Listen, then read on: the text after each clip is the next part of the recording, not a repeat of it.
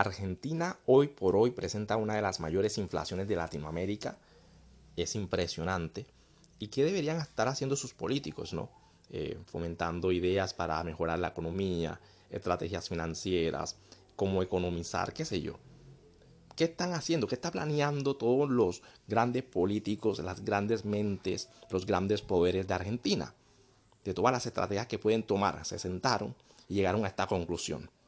Cancelemos Dragon Ball Z. Ah, ah, dame ese hijo puta, ah. Esto es lo que sucede cuando permites que ideologías y que unas cuantes loques lleguen al poder. Solo un milagro puede salvar a los argentinos. De Colombia, de Venezuela, de Cuba, ya ni hablemos que siempre han estado jodidos. Si quieres tener hijos, evalúalo, porque lo más sensato que se puede hacer en Latinoamérica es emigrar. Los fanáticos religiosos han estado en el poder y han hecho un desastre.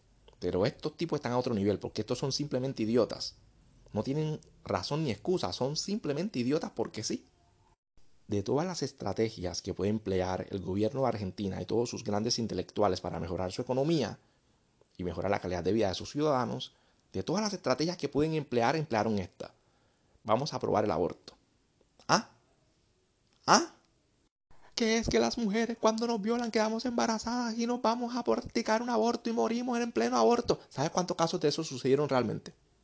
¿Sabes cuántos casos de aborto terminaron en la muerte de una persona realmente? Cero.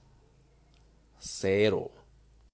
¿Sabes cuántos casos de aborto ilegal sucedieron donde murieron frutas? Se pueden contar con la palma de la mano y utilizan todo este victimismo y la manipulación para con las mujeres en el tema de las violaciones, los asesinatos, nos están matando, nos están violando, los abortos y todo este discurso que es apoyado por el gremio feminista de mujeres que no entienden de política. Muchas sí son inteligentes y entienden el mundo y dicen, estas locas nos están arruinando. Pero muchas otras, al no evaluar las cosas, eso es por haberse educado a punta de memes, no abrir un libro, no tener sentido común, utilizan sus emociones, utilizan sus emociones para imponer ideas. Y las que están arriba, que tienen un alto grado de educacional, que son muy inteligentes, están siendo beneficiadas y obtienen muchas ganancias económicas por promover estas ideas. Entonces salen un montón de princesitas con su pañuelito verde en el cuello creyendo que están luchando por sus derechos, cuando lo que están haciendo es peleando por los intereses políticos de unos cuantos gordos masculinos, que en general son los que tienen el poder los que mueven los hilos, que impondrán leyes absurdas para luego despilfarrar el dinero que se podría implementar en otras estrategias y que arruinan el país a corto y mediano plazo. Porque esto es rápido, esto es inmediatamente. Esto no es que, no, que en 10 años, 20 años. Ya lo vemos aquí, la miseria en Argentina es creciente. Agárrense los calzones, déjense de pendejadas.